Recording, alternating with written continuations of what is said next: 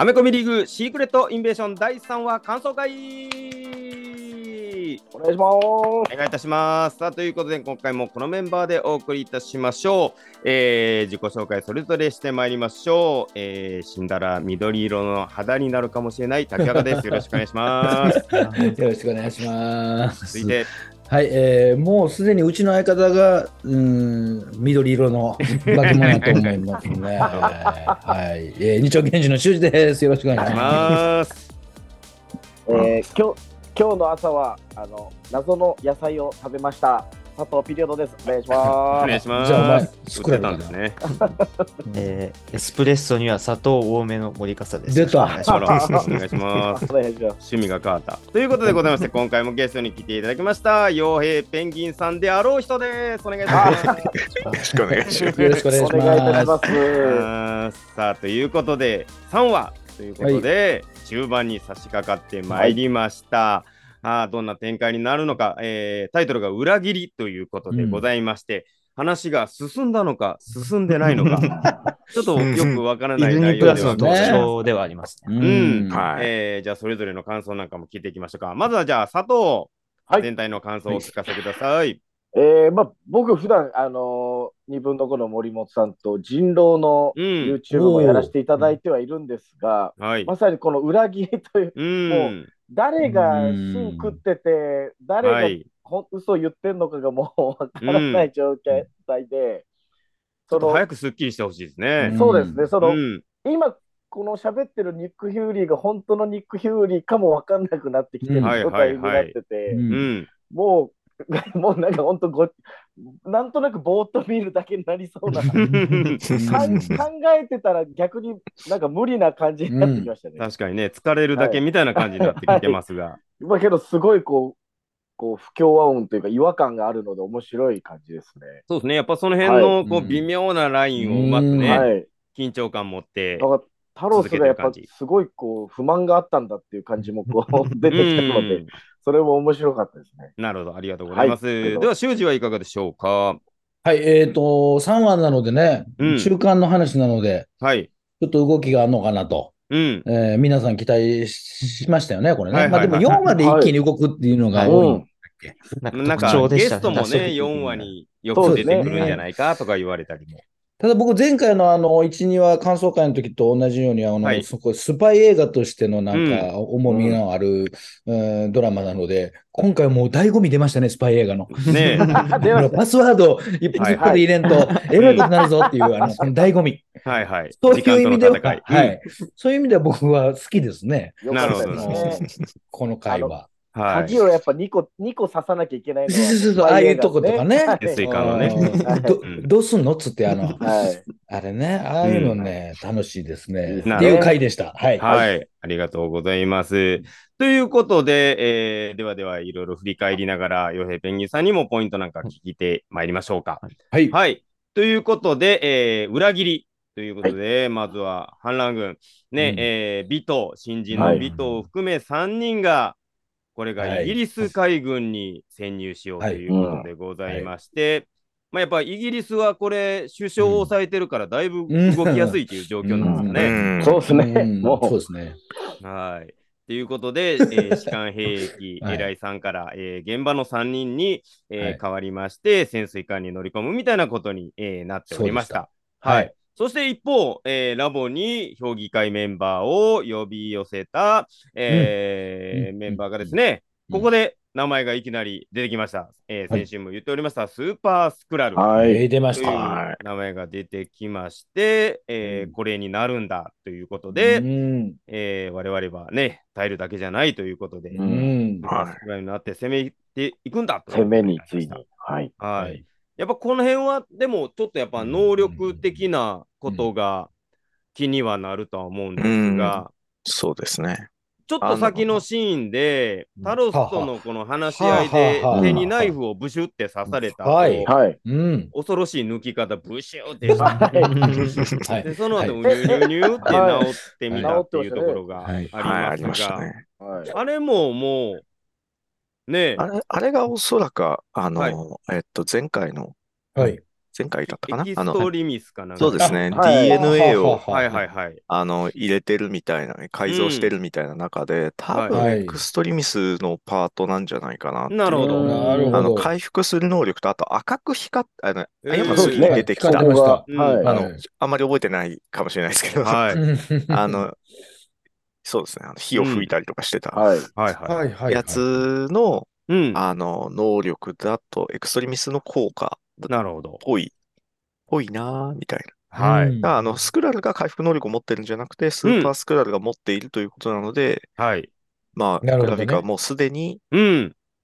そういうスーパースクラルースクラル処置を受けているのかな？みたいな。もう実践段階になってると。はい。危険体となってるとかもっはいていうところではございますね。はい。はい。で、えー時代がニューヨークの1998ということになりまして、はい。ここでね、まあ、奥さんの、ねね、現奥さんはプリシラという名前でございましたが、この時はバーラーという名前でございまして、はいはい。えーね、ここでなんかこう、イチャイチャイチャイチャっていうシーンを見せられまして、イチャついてましたね。ねはいまあなんか、直属の部下じゃないから、はい。うーん、私たちも好き勝手やっていいんじゃないの？みたいな。うんははいい、そういうわけでもないやろうと思いましたけども。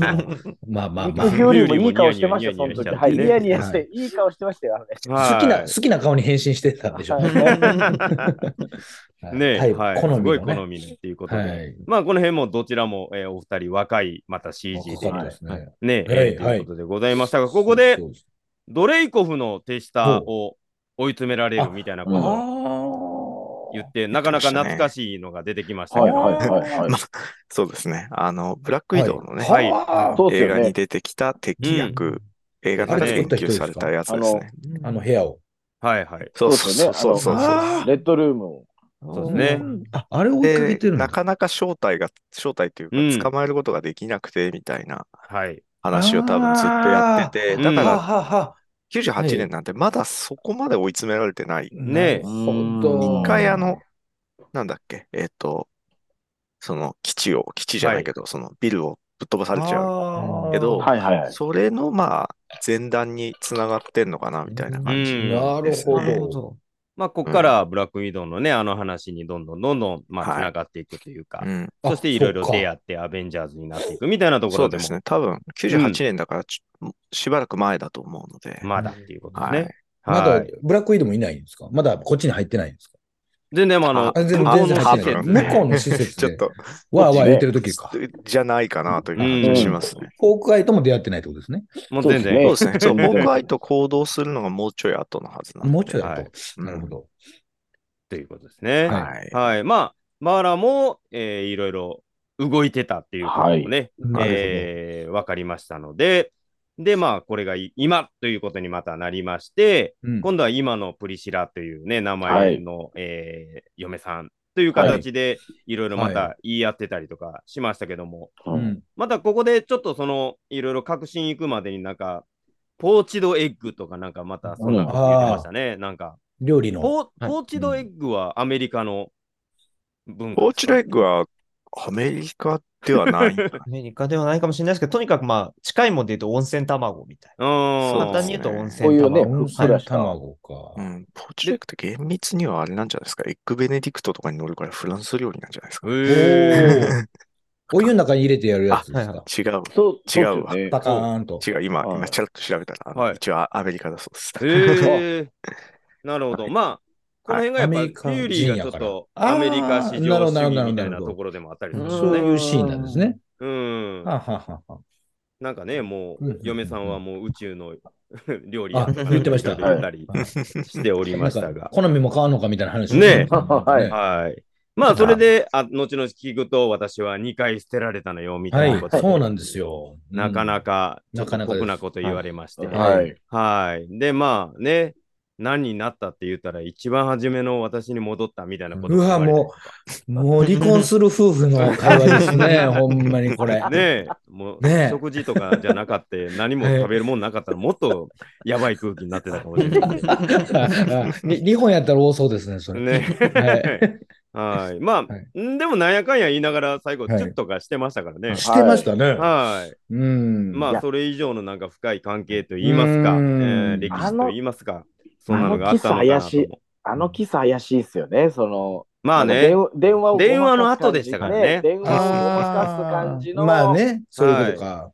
まあ電話っていうのはこれ多分最後となんかまた関わってくるみたいな、うん同じそうですね、多分。主みたいなところになるとは思うんですけども。うん。なんか、巷では結構あの声がうんあの人に似てるみたいなことも。あ、はあはあはあはあ。うんっていう。ことで、はいなんかローディーに似てるんじゃないかな似てるんじゃないってということだけど、はいただ、このドラマの登場キャラ、あの、誰が救うかわからないなるほどね。パターンなので、うん。ちょっとえ？声だけではあみたいな感じ。うんなるほどね。はいはいはい。ローディーがもしかしたら本物じゃないみたいなパタうーンわあるので、あるんですよね。ーこうなってくるとね。完全にあるので、はうんちょっと誰も本物いい。ないんちゃいますの？なんならほ、んまに。スクラル人以外は、い。うん。はい。スクラル人は本物、そう、これはあのまだわからないパートではあるんですけど、はい。はいス。クラル人は別のスクラル人に化けられるのかどうかっていううん。なるほど。ど。なるほど、なるほどと。ころがまだネタとして使われてないので、うん。それやったらでも社会が成立しなくない？スクラルっていはいはう なるほどな。ところでもあるんですが、もしかしたらそれもやってくるかもしれないので、はいねはい本当に誰も信じられないというお話にうん。してるんだなって感じはしますね。はい。はい。ということで、まあ、この電話の主と、まあ、共に行動をしてたっていうようなところが見えたところでございます。そして、えーガイアとグラビク、アジトで、えーはい。ちょっと話し合いみたいな、誰が裏切り者だみたいなところでございましたが、まあ、ガイアはね、ちょっと強く突っぱねて、うん。はい。もう、ブローガンが勝手に言ったんでしょ、うん。みたいなこと。で 言ってましたね。なかなか強かったですね。強かったですけど、はい。怪しいなっていうのも 思いますよね、リーダーから、はいテロリストのリーダーからしたら、いや、こいつやなっていう。うんまあね。候補としては4人、5人みたいなところでしたからね、情報そうなんですよね、もともとはい。ね。はい。というところでございまして、まあ、はい。とりあえず信用したみたいなところで、明日に一緒に行動するぞみたいなところが、はい。はい、ありまして、えーここで車移動2人で、はい。まあ、後にタロスとは会いに行くみたいなところになるんですが、うん。はい。えーこの車の中で、これもちょっとわざと聞かしたかのような、なんか座標を言ったはいり、はいはい。ネプチューンみたいなことがね、出てきたりとか。はい。賢いですね、やっぱね。そうですね。うんはい。ということで、まあ、案の定、ガイアもすぐにガイアおよ泳がされますね。うんそうやな。ネプチューン、すぐね、座標、時間全部送ってっていうことに、送ってましたね、もう。はい。そうだね。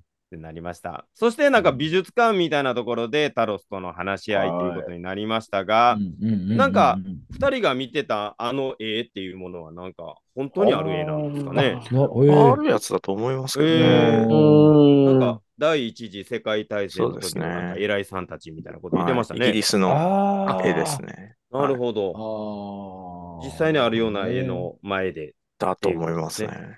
どれもあんまり詳しくないんで、あれですけど。はい。ね。確かになんか意味がありそうですね、その絵にも。うん。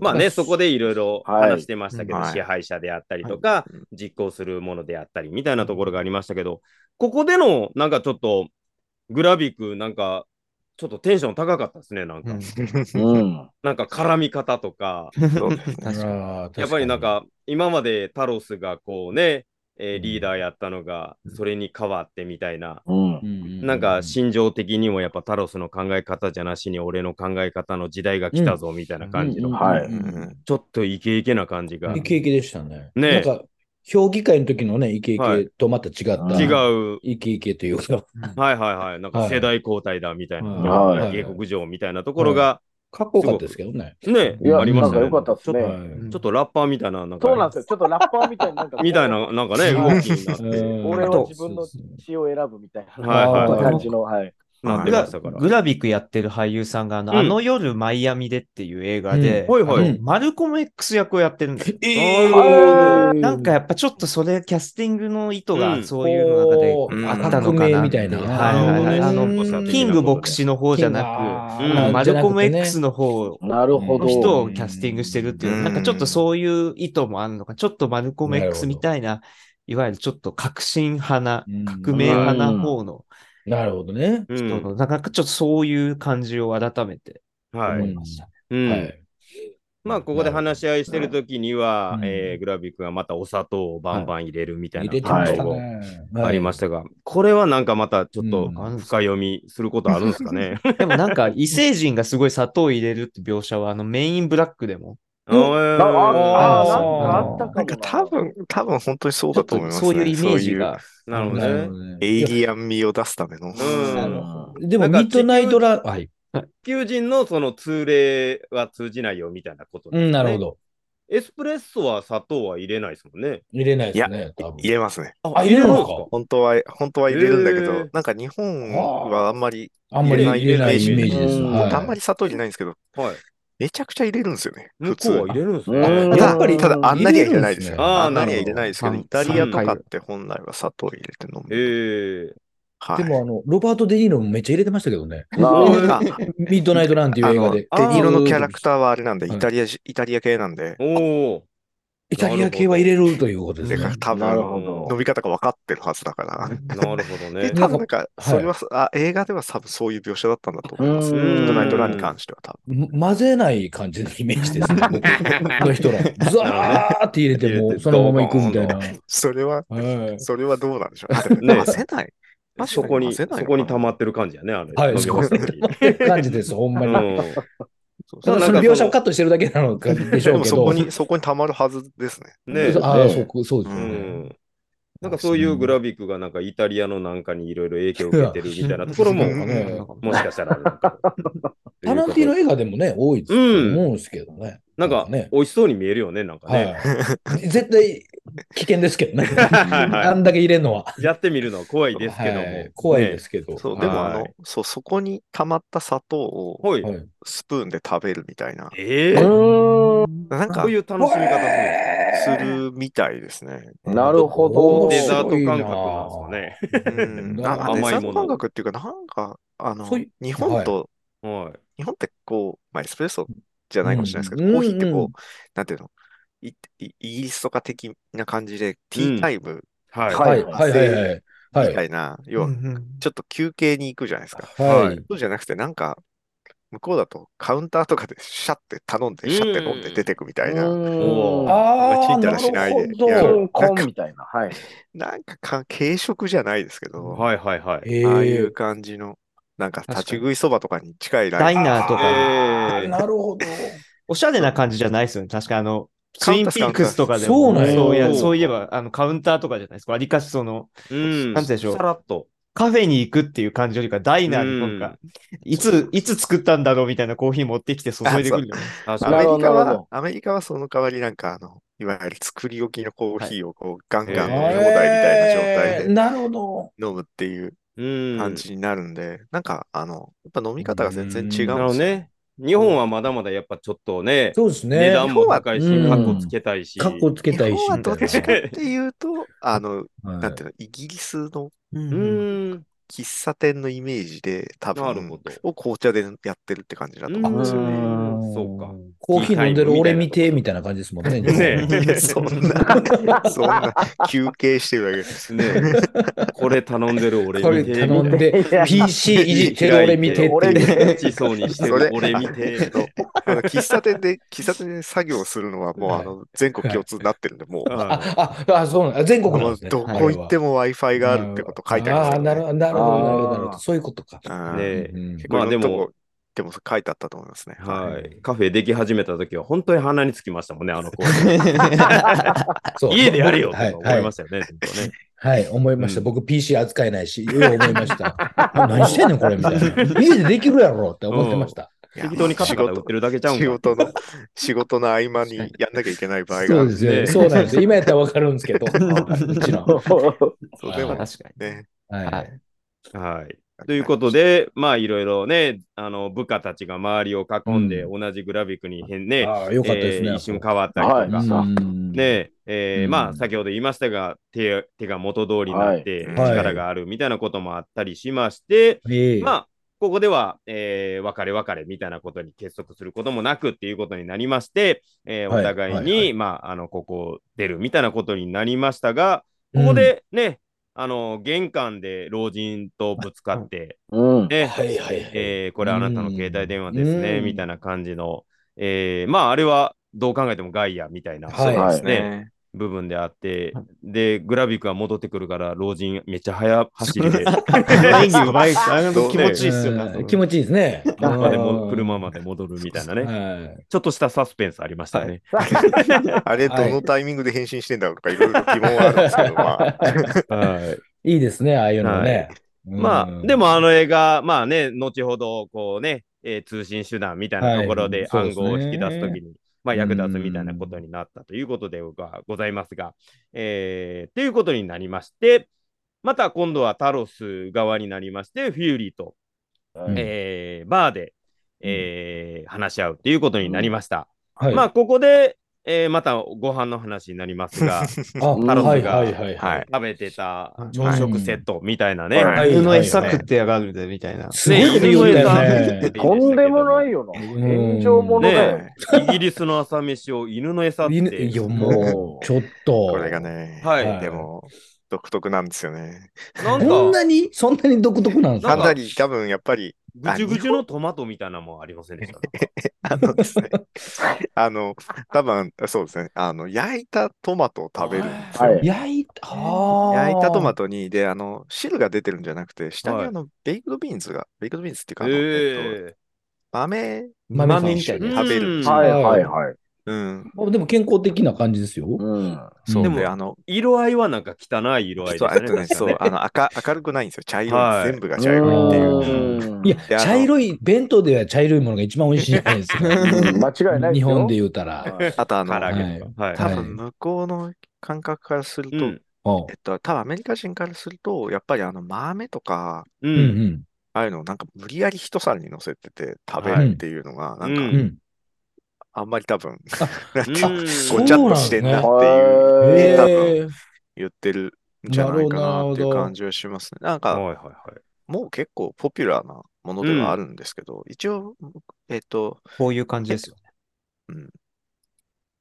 あそうそうそうあ、はいはいはいはい。ねいい、いい、いいですよ、でもなんか。イングリッシュブレックファストって、あうんの紅茶紅茶の名前にもなってますが、一応、はいあのイングリッシュブレックファストというふうに呼んでて、えっと、本当は多分フルブレックファストと呼ぶんえですよね。あの、イングリッシュブレックファストってイギリス人言わないので、うんあのーなるほど。日本が名付けはいた。あの、そうそう、あの、うんなっちゃうので、まあ、フフルブレックファストって言って、要は完全な朝食うん。という意味なんですけど、これ、あの、実は、うん。あいやい、いろんな栄養素は多分なくて、多分全部揃ってるっていう意味 なるほど、なるほど。なるほど。いろいろ、品目が多い乗ってるっていう、そうそう、うん品目が多いっていう意味で、栄養素はちょっと俺、わかんないですけど、不安ではありますね。あの、はい。見るとわかるんですけど、豚肉ばっかりなんですよね。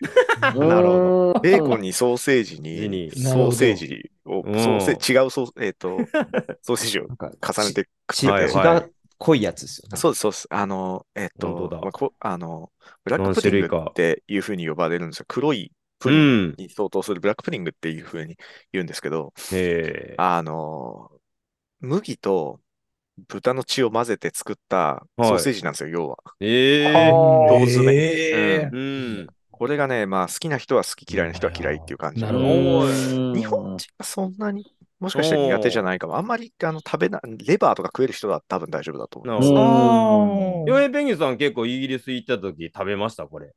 これですか、1回ぐらいですね。ええ。やっぱ癖があるんですね。あ、いや、えっと、たタイミングがたまたまなくてっていうだけうで、ん。これ実は、あの、なんだっけ、えっと、まあ、ブレックファストって言ってるんで、朝飯のイメージあるんですけど、あの、パブ、あの、今回出てきたとことかだと、あはい。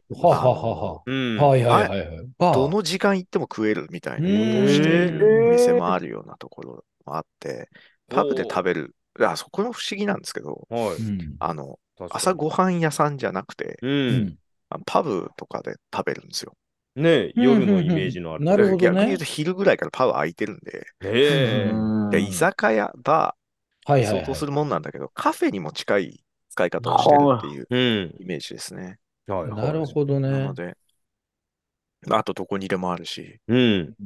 なんかだから日本のファストフード店ぐらいの感覚ではい。はいあるんで、で、うん値段も、あの、飲み物は安いんですよ。で、食べ物は、まあ日本の感覚から言ったらちょっと高いけど、はい。うんそれを食べるみたいな。うんうんでホテルで出てくるのもこれらしいみたいな。はい日本も一応なんか目玉焼きとベーコンとパンみたいなのうん。朝ごはんのイメージであるじゃないですか。はいはい一応これの派生ではあるはずなんですよね。うん。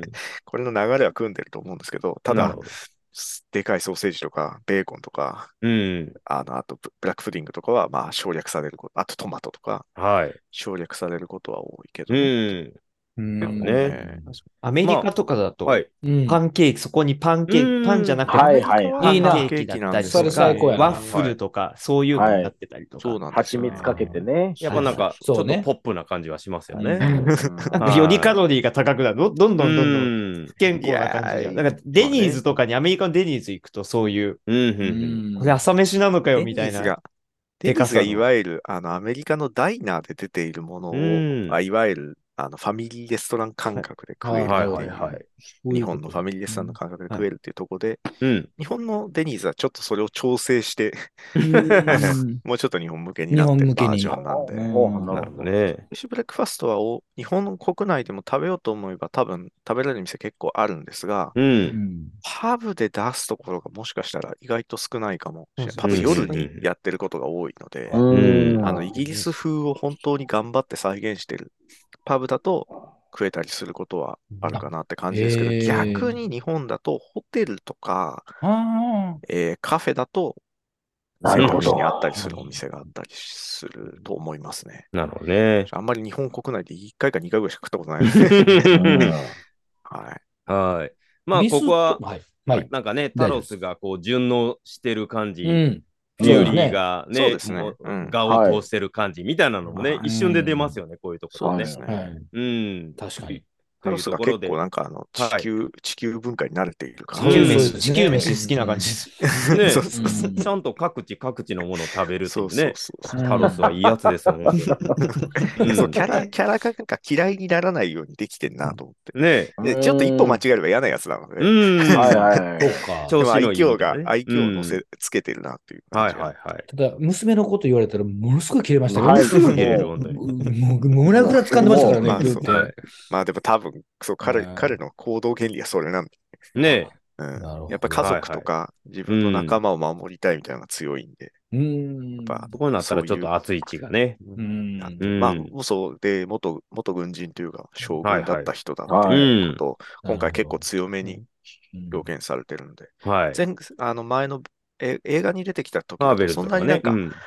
そんなに戦うシーンとかなかっあんまりん多くなかったんで、ないですね。あんま強そうなイメージないけど、多分はい。結構強い、本当は結構強い人だったんだろうなっていううん。感じもあるし。はい。いい人はい。家族思いの。はい。うん。うん。っていうところで、まあなんで来たんだっていうことで、まあここでね、助けてくれっていうのをね、はい。えーちゃんと言えと。うん。ね。うんえーっていうことで、まあ、うん。フューリーもなんやかんや悪態つきながらも、はい。ね、しっかりと助けてくれと。はい。お前の力がなければ私は何もできなかったと。はい。いうことをしっかり言いまして、協力体制を得まして、はい。で、ここで、えー、ね、ネプチューンといえば、ということで、ソーニャにはい。確認みたいなところで、うんイギリスの原子力潜水艦だということでございまして、まあ、このプロジェクトいろいろやってる、そのロバート・フェアバンクスさんっていうところを紹介してもらって、じゃあそこにいざ乗り込もうみたいなところで、えー移動するっていうことになりました。はい。で、ここでまた車の中でね、いろいろまた会話劇が、はい。で、うん。いろいろ出てきまして、まあ、はい。あー私の力だ、いやいや、俺の力だうんとか、うん。うん。なんで地球人は犬飼ってんだみたいなこともはいいろいろありましたがは。出た。はい。はい。犬の話。犬の例え多いですよね。犬例えでが。このなんか犬の話なんですけど、なんでは犬犬が人間の、うん。うん。あ、犬が、あ人が人犬の糞をなんでひ拾うんだみたいなことを言ってるんですけど、これあの、ジェリー・サインフェルドってすごい有名なコメディアンがいて、で、僕、はいこの人のジョークですごい好きなやつがあって、ざっくり説明すると、うん。なんで人間はこう犬の糞、に犬の糞を、うん人間が犬の糞をふら拾うことっていうのはもう人間として最低な行為というか、生きてるものとしてうん。最低な行動じゃないかっつって、その、うん最もその文明のひあれが低いみたいな感じの。もしも宇宙人がその行為を見たら、うん。宇宙人は多分犬か人間どっちが偉いかって言ったら多分犬の方を偉いと思って、交渉するだろうみたいなうんトークがあってね。で、今回まタロス宇宙人じゃないですか。うん。で、うんその、もしその宇宙人がその犬を、犬の糞人間が拾ってるとこ見たらみたいなこと言ってて、あ、これ多分ジェリー・サインフェルドのジョークをなるほどそのまんまやってるんだろうな。なるほど、なるほど。だったらハマるね。はいうんなんで、うん。まあ多分、まあ脚本家の人が好きなんだろうな。はいはいはいはい。なるほどねまたあの、このシーンがまたちょっとまたパルプフィクションっぽいというか。うん。はいはいはいはいはいやっぱちょっとなんかサミュエル・ジャクソン使えるんだったら、思う存分使おうかっていう。本当に今回のシリーズは、うんサミュエル・ジャクソンに、あの、パルプフィクションな感じでお願いしますってういう、ん。今までのヒューリとややキャラが違うはいはいはいそうですね。う感んじにはなってるなという感じがします。やっぱファンとしてはちょっと楽しいですよね。うすん。ごくいいなというちょ感じ。ロイロイヤルチーズっていう話しなきゃいけないですね。あとよロイヤルチーズ。あとね、あの、エピソード3つあるんで、多分そのうちにワンチャン、ワンンチャンありますチャンあるかもしれない。まマッサージの話とかも出てくる。俺はやらない。俺はやらない。ねこんなことに時間使っていいの？みたいなね、会話がね、そうですね。出てくれると嬉しいですよね。そうですね。はい。まあ、ここでもまあ、ちょっとね、えー歴史を変えるのだけはやめてくれみたいなことが、あまあ、これは結構ね、あのーうん。戦争のはい。後によく言われることで、はい。勝者が歴史をね、はい、作作るる。改ざんしてみたいなところもあったりとか、なかなかちょっと深いメッセージもか。ぶってるのかな、みたいなはい。ところもあるとは思いますが、えーまあ、この2人のなんか関係性、会話、ね、やっぱこのシリーズのまあ目玉でもあったりもすると思うので、さらになんか言い合ってもらったら楽しいなっていうところでもありましたね。はい。っていうところで、えーそのロバート・フェアバンクス邸に押し入った時に、うん、もう警備員とかも全民もそうでしたね。はい。撃ったらすぐもう緑色になシュー、シュー。はい。って。すごかった。ひ膝蹴り入れて倒したら緑色になって。っていうところで、えーもうここの屋敷はもう全員スクラルだみたいなところのうん。表現が、はい。えーされておりまして、まあその中で唯一ね、息子さんはもうけなげに、えーはなんかレースゲームやってましたね。ゲームしてましたね。すっごい近いところでやった。はい。目ははドアの隙間からちょうど見えるぐらいの距離。はいまあヘッドホンしてなかった邪魔な場所にね。はい監督の画角の問題ですかね、それは。いじゃないとなはいのよ。はい。っていうところがありまして、えーはいまあ、続けて、えーフィーリーも潜入するみたいなところがありまして、まあ、実際は、うん、はい。えーね、えーもうあいつの、えーそのロバートの部屋にいて、鎮圧したところだよとか言ってたのが、実は捕まってて、いいですね。えーこそれが変身した、こえータロスの声で言ってたみたいなところを、はいまあ、ここはフィーリーはさすがね、ですね。それを感じ取って、うん。ゲームやってた息子を、いや、すごい。ここプロっぽい。さあ来いみたいな感じではい、プロっぽいえーですよ。人質にして、はい。さあ人質交換だみたいなことになっておりまして、まあ、いいね。この辺がまあ長年の2人のなんかちょっとね、やり合ってたうん。この息が分かってる、息統合してるみたいなところがあったりとか、そういうことがありましたが、まあ前回とかはね、結構いろいろスクラル人に対してフューリーがもうね、うん撃っちゃったりとか、はい。たところありましたけども、先ほど修二が言ったように、この娘っていうところね、はいはもう出された瞬間にもう、すぐ打つみたいな。すぐ打つ。すぐ打つでしたね。ねえ確かに。すぐ言うみたいな感じではい言ってましたけども。ゴイゴイ。イスー張りの方でしたね。ねえ。バーンと。ということで、ああ、どうしようどうしようってなって、はい。それはありますね。えーそのね、美術館のところのはいで手に入れた直通電話みたいなところでガイアに電話して、えーなんとかパスワードお願いみたいなことで。いやー、かなり危険な行為ですよね、でも。ねえ。まあまうんあ、結果危険やったんですけど。入り口の2人をもう、ねえ、何の理由もなく倒していったりとか、はなかなか何の武闘理由もなく派でしたけども。そうですね。ねえ、まあ、そこでいろいろ捉えられてる、えー記憶みたいなところで、はいねえ、見てみると、もう息子とのシーンばっかりでしたねな。ばっかりですね。ねえ。あれはでそうですねも息子さんは人間うん。なんですよね。いや、どうなんすかねですよね。そうかね。多うん分じゃないと、そうですよね、なんか、はい。えー新、その入れ替わったけども、はい。人間として暮らしてるうちに、情がって情が湧いたっていうことですよね、多分。ですよね多分ねはい。僕もそう思いましなんかそういうシーンだったと思いますよね。うん。なのでまあ、あ、そこえ、それで、、うん、はいそうか。それのに、うん、その人類を滅ぼすみたいな感じの方は手伝うんですね。そうですね、なんかその作戦はね。うんああれってでも作戦を。元の持ってた人の記憶なんじゃないですか？あ、もちろんもちろん。そうそうそう。ねもちろんいやだからもちろんそこで、う。うん。マイだからそのンドが入って、お父さんとしての感情もあったってことですかね。多分そういうことなんじゃないかなって感じがします。記憶まあを、うあの取るとそういうふうに、記憶取り装置みたいですよね。うんそうそうそうそうそうそうそううんなるほど。だと思うんで。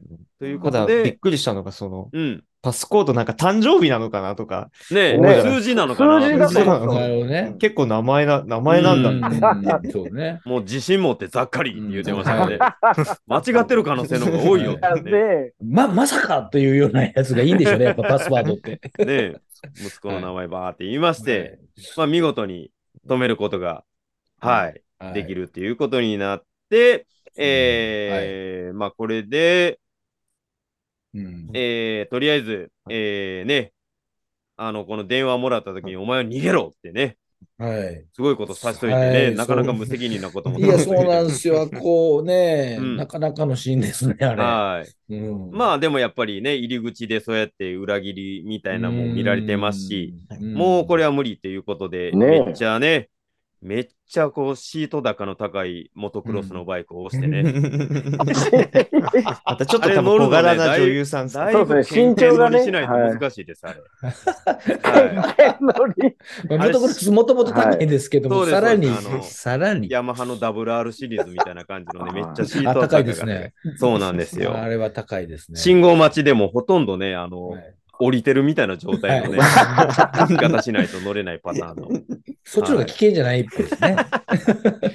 まあ、それに乗って、えーはい脱出するって言った時に、森の曲がり角のところに、うんもうヘッドライトを当ててね、えーまあ、待ち構えておりました、グラビック。はい。っていうことで、はいね、作戦は失敗したけども、裏切り者を見つけ出すことができて、はいということで、バーンと撃たれまして、垂れた。緑色になっちゃいましたね。うわ元に戻りもし、も戻りましたね。死んだってことですか？でも、こればっかりは。なかなかのビッグネームですよ。ビッグネームが3いやそうな話んですよね。3話でお。かしすぎますよね。よっぽど忙しかったかかかもしれない。そうやね。な、これでうね、ん。あかんっよね。話から退場させたらい、や、それはやばいです。すごいなと思うけど。これはマジもったいないよな。撮影中にスピード違反して捕まったとか、そういう理由じゃないと。そうですね。いろんな理由。が。うんまあ可能性としては、あのはい。あれですけどね、あの階層とか、うん。え映像としては出てくるが、はいはいはい。現段階では死んでるみたいな。おー、な感じにする可能性もあるっちゃあるけど、うーんスクラルはでも変身解くこともできますよね。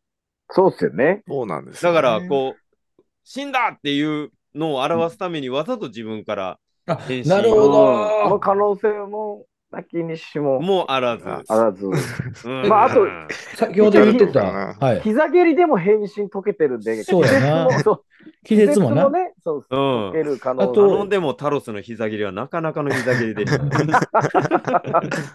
スクラルがね、うん岩平さんも言ってましたけど、スクラルからスクラルに変身できるのかみたいな。うんもしできるのであれば、ああ、なるほど。緑色になったとしても違ううん。スクラルっできていうか。る可能性もあるよねよねあと、記憶を移す装置、スクラル人に使えるのかとか、いろいろ、はいはいはいはい。あのいろいろ問題が起こるんで、あの、その辺のルールが規定されてないと、なるほどね。いろんな問題が起こる。結と今どう構なんか、見ていいのかわからないですねで。すよね。ルールが確定しない限りはっていうねルールが確。定すれば、うん。あのうん行動はそういうことだったんだみたいなこともね。このいろいろで辺まあきます次、次ぐらいで、うんいや、楽しみ種明かしですね、ここは。はい。4話で。うはいわこれ楽しみ。結構有名キャラを殺してるシリーズなんで、はい。そうですよね。いや、なかなかですよね。なんかなんとなくやっぱ方向性としてはニック・フューリーうん。だけにしていくのかなっていう方向性ではありますよね。なんか、あー確かになるほど、なるほど。今なんかね協力者がどんどんどんどん次々と死ん孤でいく立したいな。るっていうね。フューリーが一人になるような状況を作っていく、話にしていくのかなっていうのはなんか、うんなんか国レベルでうんもやっぱアメリカが孤立してるとかね、そういうなんか感じにしてたりも確かにそうですねして。ましたからほんね。まや、最初のね、1、2はうんね。そうそうそうですわ。次、ローディあたりが死ぬのかなと。ね まあでもロディ死なないことは分かってるんで、ああ、そっか。次があるからあま。シーンそうですねが決まっているので、うんでもそれ、スクラルのローディがやるかもしれない。可能性はね。あスクラルのスクラルのローディがトニーの残したアーマーを守るために戦うみたいな話。わからししくない。わけわかんわけわかんないか。はいはいねちょっとまあそれは感動しないそれでですもんね。それはそれで意外な展開すぎて笑っちまうけど、ちょっとね、それやらないと思うんで。ねなるほどね。うん。ままあ、と言いながら、えーはいそういう状態で、最後はあのプリシラが、はい。えー貸金庫みたいなね、あ、え。ところ行きまして、はい。えー出したら、茶封筒に、ね、入ってたはい拳銃拳銃でしたねっ。ていうことでしたけども、うんまあ、ここで電話をかけて、ね、グラビックと話させてということで、う。うんん。やっぱちょっとつながってたんだうんということもあります繋がうんいや、話さんでいいよ、私と話すんだ、みたいなことを、はい。さらにちょっと上の存在みたいなことはいもはいはい。出てましたが、まあ、この声がどうなんでしょうね、うんえーローディーなのかみたいなこともありますし、うん一体誰なのかみたいなところもありますが、はい。すなんか毎回このシークレットインベーションは変なところといいますか、なんかすごいところで終わりますよね。もうちょいなんかこううんおおとかいうことで、次、次見てねという。そうです。おーっていうのがね、ね、確かになん。おっていうところで終わる。あの、ちょっとあれなんですよね。はいやっぱりすごく控えめな作りになってて。で、かつ、その大きいことがないエピソードもやれるっていう、多分、なるほど。まあ、どうせ次を見てくれるだろうみたいな、自信ある作りにしてるなとは思ってて、なるほど。あんまりなんかこう、めちゃくちゃなクリフハンガーをはいはい。あんまりやってなかったりとかなるほど。してる昔のジャンプの終わり方みたいな。はい。は い結構でもドラマってはい。絶対買わなってやつそうね。そうそう。うん。っていうふうにしてないので、うん。うん。うん。なんかまあ、これがどう着地するのかというところはうん楽しみです。なるほど。一定の終わりを見せてくれるとは思うので、うん。まああと3時間あ、3時間じゃない、3話あるんで、そうですね。はい。まあ映画だったらね、い 丸々1本あるわけだから、うんそうまあちゃんとかっこよく終わらせてくれるのかな。はい。ねなんか最後、セント・ジェームス教うん会みたいなこともなんか名前出てましたけども、はいこれはまだ謎みたいなものなんですかね。何の集まりなんですかね集団なんですかねか。あいや、普通に、あはのい、イギリスのはい。教会のことなんじゃないの？かな。普通に、まあそこにもいろいろまた侵入してたりとかいろいろ。普通に、あれなんじゃないかな。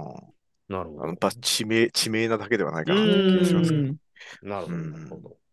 ということですどうね。なることやらはい。ということでございます。うんさあ、ということで、まあ、3話、は。い。結構ね、まあ、そのね、ガイアが死んだんじゃないかと。いいろんなことはありましたが、うん。意外とね、つつつーといった感じでははい。うん。ありますね。まあ、そのいろいろ会話劇であったりとか、うん。関係性を深めるみたいなところはいろいろあったとは思うんですが、まあ、佐藤が初め言ってたようにね、もう何がし信じていいのか、どれを信じていいのかわからなくなったみたいな回でもあったとは思うんですが、うんはーい。うん。ですね。じわりじわりう来るん。面白さですね、でもね。そうですねうんうんスカーンっていうよりは。ちょっと今までにないタイプの。そうですね。うん。ただ一個怖いのがやっぱりはい。うん5話の感想会とかやった時に、これ終われんのかな、あーセリフがまた出てきそうな気がして怖いですよね。うんいつもこの、ままとめれんのかっつって？うん。と言いながら、まあ、なんとかまとめてるね。はい。ディズニー。まあ、そうですよすごいですね。うん。はい。あの、小林靖子さんがおったら必ずまとめれる。あすごいですね。脚本家ね。はい。うん。はい。どんなんとかだけ撒き散らしても。はいはいはい。ギュンって。キュンって。はい。で、やっぱ大きめの本当にサプライズがさっきも洋平さんが言ったようにないんで、そのいわゆる、確かにね。えっ、と、もうキャストは発表されてた人たちは、うん。あの、大体出てるんで、なるほど。サプライズがあるかどうかっていうところですねそ。こら辺が、うん一。切情報がなんか、かね、あれなんですよ、うん。SNS 受けを狙ってないなという。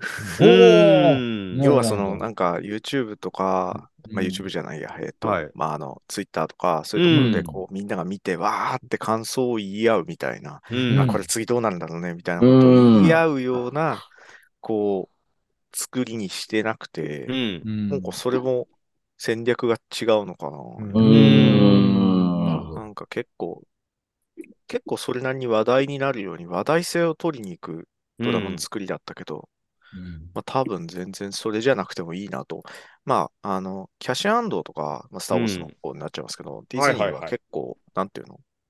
あれ別に SNS 受けを狙っていないというか、そうだね。依頼性をついてないけど、はい。めちゃくちゃよくできてるみたいなドラマをやったうんで、うん。もしかすると結構そういう風にもうちょっとこう、なるほど。あのシリーズ全体で見せていくスタイルを、まあ、今回は含めてやっていくっていう方針にするのかもしれないなっていう、こういうドラマにその方がもやれるんだよね、な。幅が出ますもんね。そうあのディズニーはなんかこう、ド派手なもんばっかりっていうイメージが。そうそうそう。あの、うんすべてディズニーが作るやつが超大規模で、はい。まあ、これだとお金かかってるんで、あれですけど、うんなんか超話題作とかじゃなくて、はいじこう、しっくりいいドラマをうん。作ることもできるんですよ。はいだから、で、なんかあの、絶対見なきゃいけないみたいなことを、こう、うん強く押してないはじゃないですか。い。そう今回、ね。うんなんか結構うん超重要だよみたいなことは言ってない。うんでも、やってるから見てくれるよねみたいな、はいはいはいはい。はいはいはい。感じの売り方を多分してると思うんですけど、それでも多分結構見られてると思うので。なかなか面白い作りになってるし、これがうまくいけば、なんか、もっといろんなことができるんじゃないかなと思うんで、ちょっとね、どうやって終わらせるかをなるほ楽しみにしてます、初のど。はい。まあ、うんムーンナイトもそうだったかもしれないけど、やや結構大人向きの、特に今回は、うん。ドラマなるほどね。ちょっと僕らも試されてる感はありますディズニーがどう、みんながそういうリアクション、こういうことあ、ですそう、だからこういうのにを喜んでいかないと、うん。あの、ね、すあの、で、コスチューム着たスーパーヒーローがビームを撃ち合うみたいな、うん。ばっかりになっちゃう ばっかりになっちゃうので、うん。で、コミックとかって結構いろんなことやってるんで、もう、うんもうネタがいっぱいあって、本当になやってるし、それを展開しやすくなあのそれる。をやってんじゃないかな。やそういうことをやっていきたいっていう、コミックが今やってるスタイルをうどんどん導入していきたいんじゃないかなとは思ってます。原作がそのまま使うとかじゃなくても、なるほど。幅の広さとかで客を取っていくみたいなう感じにん。したいんじゃないかなとは思いますね。そういう狙いがあるかもしれませんね。なるほど60代のお笑いコンビのね、うん。単独ライブみたいな感じですよね。しれっやってるんですよ、という。はいはいいぶしすごい内容よ。いぶし銀うんな。うん。SNS では何も言われないよ。みたいなうん。そうですね。見たらすごいよ。みたいな。はいゴロゴロ会館とかでやってそう。ね。もう行ったらめっちゃおもろかったみたいな。うん今行くよ。みたいなね。うん。かもしれそうですね。ははい。まあ、実際に確かにね、そのなんかド派手さはないですけども、もう一回パルプフィクション見直すかとか、そんな感い。じいやーそうですうんね。ね確かにね。ねスネーはいクフライトとか見直すか。スネークフライ。テイク。あと、あの、サミュエル・ジャックさんが冒頭でサメにすぐ殺されるやつなんあですよディープブルー。ディープブルーかはい。ディープブルーあれも見たくなりました見直そうとかね。はい。そういう作戦かもしれない。あ、どういう作戦？ということでございまして、はいえー、3話はこんな感じになりました。はい何か皆さん、ちょっと、えー聞いておきたいとか気になったこととか。えーあ、じゃあ、一個、いくつかちょっとコメントをちょっと頭で紹介しておこれたのでお、願いしあます。忘れてました。すみません。すいません。えーはいコメントうち、スコーチさんからですね。はいえっ、と、1、2話の感想で、えっ、と、冷戦から、えーうん。核戦争の危機、宇宙難民、フューリーやローディの黒人としてのアイデンティティなど扱うテーマがシリアスなので、前は結構詰まると思います。息が詰まると思います。なかなか今回結構シリアスで、これまあ難民も結構、うん今とな、結構僕らにとって、特にね。身近なテーマになるとうん。思うので、なんか、えーう結構ちょっとまた新たに踏み込んだ、そのキャプテン・マーベルの時よりもより踏み込んだ内容になってるのかなと思います。はいえっと、あとあとうございます CJC8995 さんですね。はい。はい。なります。えっ、と、オリビアン・コールマンが、えーノリノリで楽しそうにやってるのを うん笑ってしまいましたと。はいはいはい。で、えー正直、マルチバースもですが、えースクラルの能力がちょっとチートすぎて、う MCU ん何でもあり状態になって、うん。ちょっと乗り切れなかったんですが、えっと、解説聞いたらちょっと持ち直してきました。なんかこう、チート能力がないと勝負にならないっていうことは、これはどういうことになるんでしょうかね、と思いうん。ました。でもね、先ほど言いましたようにルールがちょっとね、しっかりとこううん。定義されていくとはい、いろいろねね、今後動きやすくなるでしょう。し、はい。納でどういう展開にもはい。合っていくのかが。ね、と本当にとんでもないうん。パターンもあると思うんで、あの、スクラルうん。見破るサングラスが開発されて、かけるんだっつってかけない。ねうん路地裏で喧嘩し話はいはい路地裏で喧嘩したり。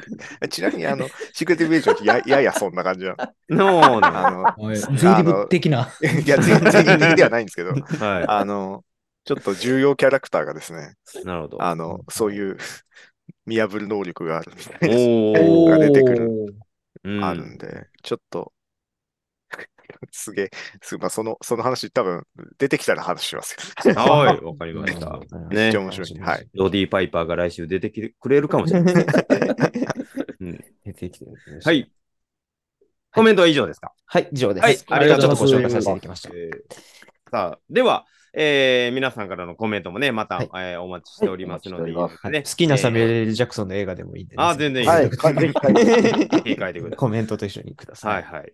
ということで、えーそうですね、えーはい。フューリー祭りで、はい。えー456は、えー乗り切っていきましょう。はい。はい。ということで、えー、ヨヤペギさん、何か告知ものがありましたら、そうですね。まあ、はいちょっと、あの、前回に引き続きになっちゃうんですけど、えっと、まあ、えっと、劇場、全国の劇場と、あと、あの、通販サイトの方でですね、What はい。If の、あの、パンフレットが発売されていて、えっと、それの中でし、えーコラムを書かせていただいております。まあ、はいちょっと、この今回のね、YouTube の動画のシリーズでも話した内容とやや被るところはあるんですが、はい。他もいろんなライターさんが入ってですね、あの、いろんな解説を書いたりしているやつで、はいキャラクターの一覧とかもね、うん面白く作られているものなので、うん。ぜひチェックしてみてください。あの、はい本と違うので、多分ずーっと売ってるっていうことはないと思ううんので、ちょっと早、うん気持ち、特に劇場とかは気持ち早めにはい。はい行かれるといいかなと。ぜひよろしくお願いします。はいありがとうございます。はい。そして我々アメコミリーグのイベントも開催されますね。7お願いします。月18日に秋葉原ハンドレッドスクエアクラブというところはでやります。20時からで、えー今回はスパイダーバースと、えーうんザ・フラッシュの感想会を軸にこう、まあはいそこと合わせた企画もご用意しまして、今回ゲストは傭兵ペンギンさんがいらっしゃっていただきますので、ありがとうございます。ありがとうございます。ありがとうございこの感想会をちょっとライブで、皆さんの感想を聞いたりとか、うん生でちょっとその場で、うん。そうですね。いろいろ生で聞いたり、生で語り合ったりとか、うん。ああでもない、こうでもない、いろいろ、まあ、他の企画も用意しておりますし。はい、うん。ぜひ、えーチケット2000でございますので、ぜひ、お願いします。あのご予約受付中でございますので、よろしくお願いいたします。ね、ちょっとこう、えーそこの場所に向かっているとき、ここで合ってんのかなって不安になる、えー感がありますが、はい。大丈夫です。合ってます。はい。合ってます。合ってます。ね、大丈夫かな。合ってます。はいグ Google マップとか使って。はい。はい。ここ秋葉原なのかな？みたいなところの、あれビジネス街ですか？みたいな感じですね。あれ？あれ？っていうね。が学校が急に出てきます。学校はい。大丈夫です。大丈夫です。えー前に進んでください。まっすぐな道歩けばいい。はい。そうです。ね、会場でお会いいたしましょう。はい。はい。ではですね、えーまた来週、えー第4話の感想会でお会いいたしましょう。本日は皆さんありがとうございました。ありがとうございましたありがとうございましたさようなら。さよなら。